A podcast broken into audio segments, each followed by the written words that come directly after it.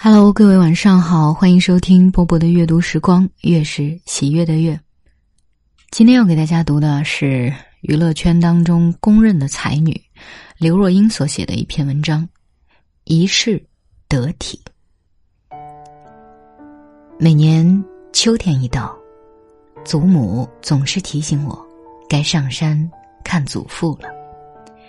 祖父的生日是祖母最重视的日子。即使祖父离开我们已经有十二年了，我自两岁父母离异之后，便与祖父母同住。我当他们是我的父母，老人家也更甚疼爱儿女般的照顾着我。上山的路，七回八转，祖母和我在这路途中总会说说聊聊这一年的事。也掺杂些祖父的小趣事或我小时的糗事。他通常记忆力惊人，说起细节令人如历历在目。但今年情况有异，同一句话他竟反反复复说了八次。老人家走到这一处，也是自然规律，不能怨天尤人。他这辈子已经够顺心的了。我惆怅的，不只是他的身体，更多是我想到他一定不愿意自己有失态的一天。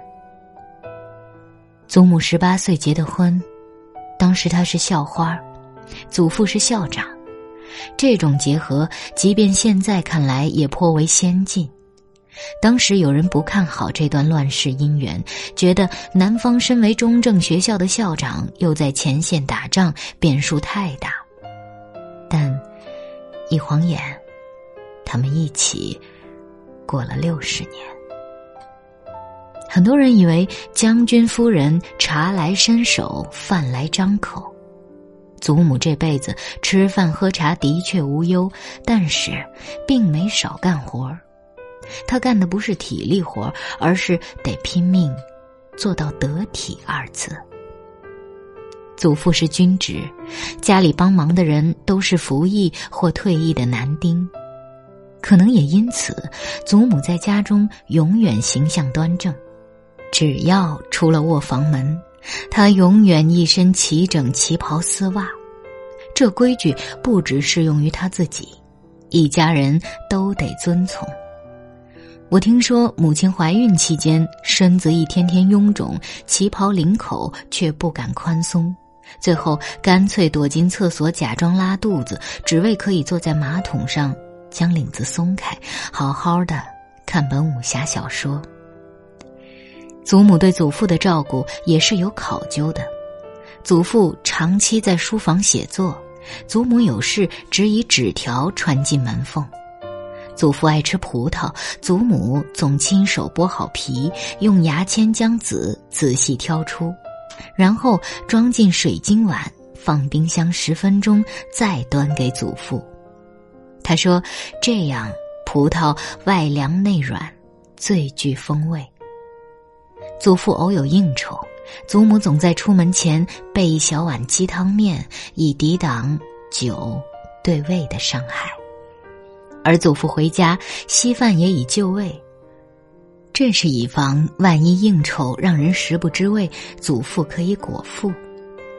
亲友婚丧喜庆，祖父需制上书法匾额，祖母会在章子上用铅笔画好下笔的间距。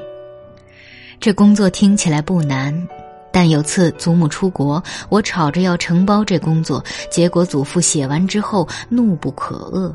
因为我的叉叉画的不匀称，祖父的字也就忽大忽小。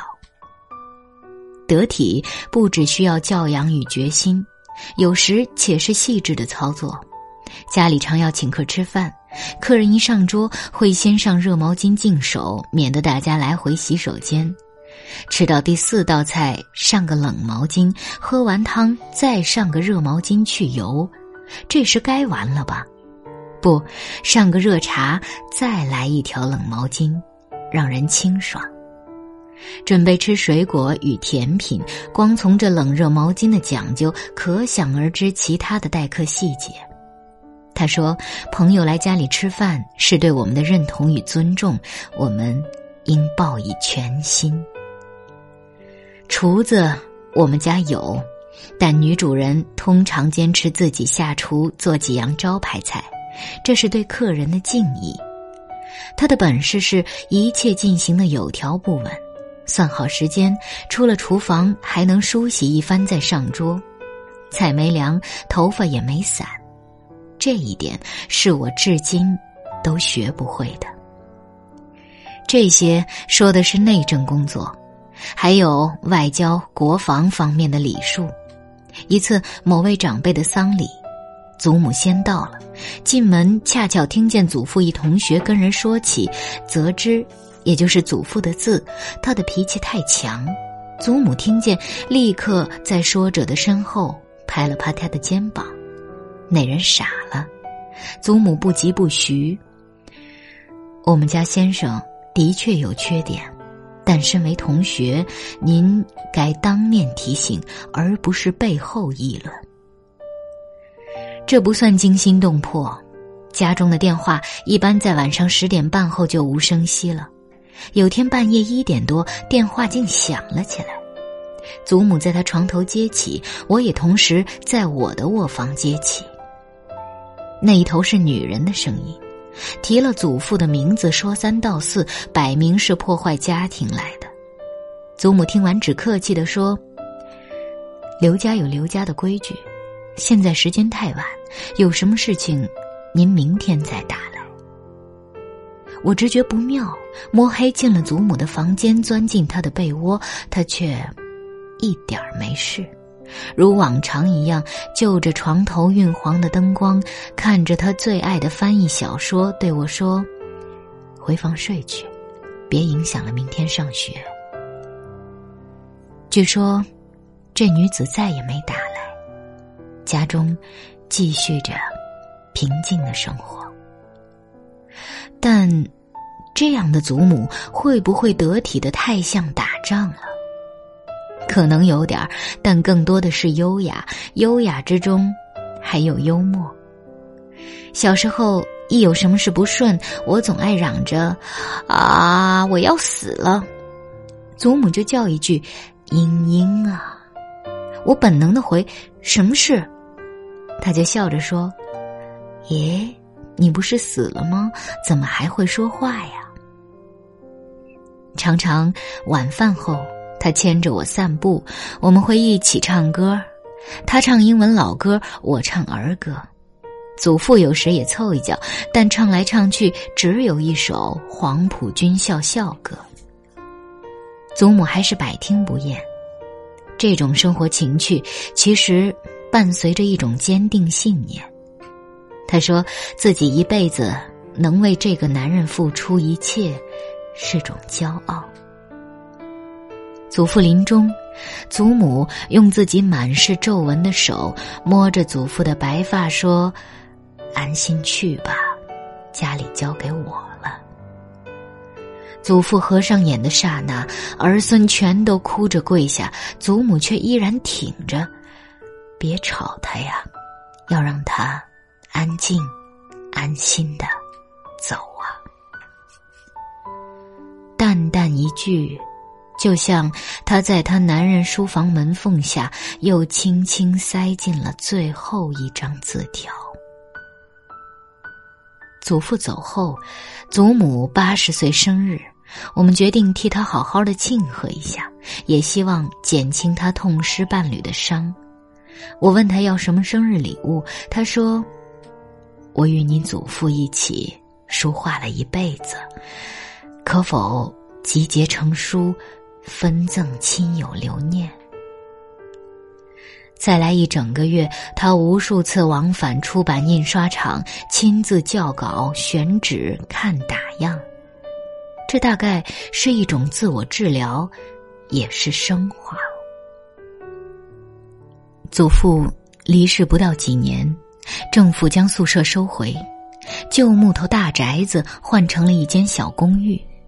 祖母决定一人搬进去，家中帮手一个都不带了。她说：“独身女人家跟男人同住一屋不方便。我安慰他说：“你一辈子出房门都得穿戴整齐，这下你可有机会穿睡衣坐坐客厅了吧？”两个星期后，他打电话给我说：“一个人住真不错，以前吃饭时间不想吃，但总想着我不吃其他人怎么办？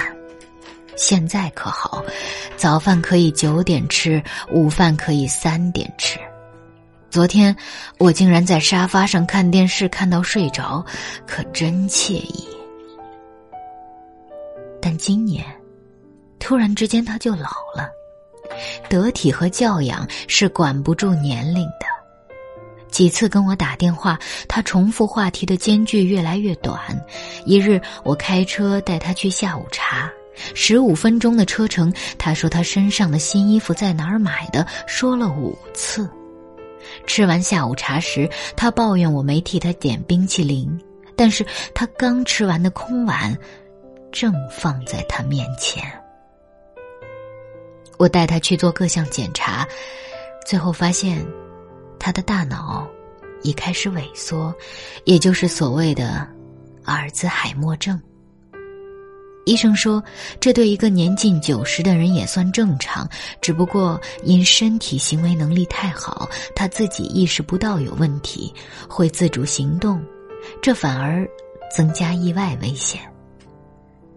我当时正在做演唱会巡回，分身乏术，我多次与他商量，一定要找一看护，最终他答应，说是为了让我安心。即使记忆力大幅衰退，还是他提醒了我，该上山探望祖父了。他如常上完香，跟祖父寒暄几句，请祖父多多保佑晚辈。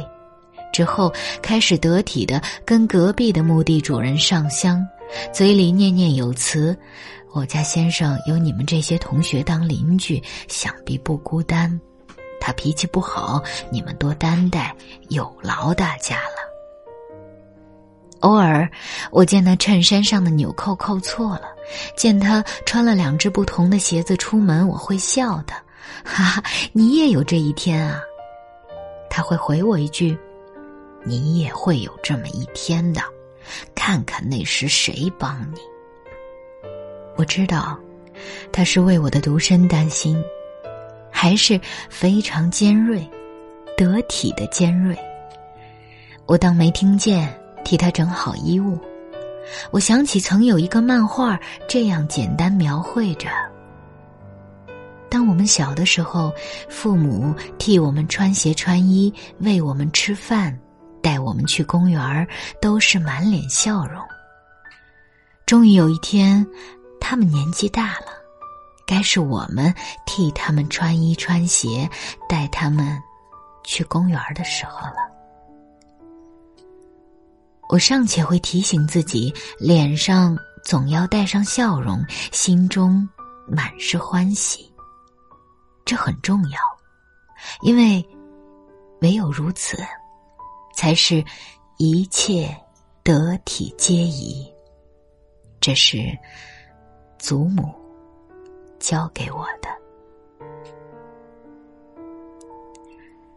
好啦，今天这篇文章就为大家读到这儿了。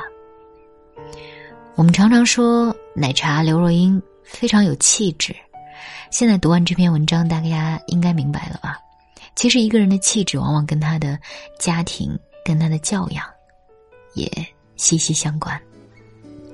今晚就是这样，我是波波，跟大家。说晚安喽。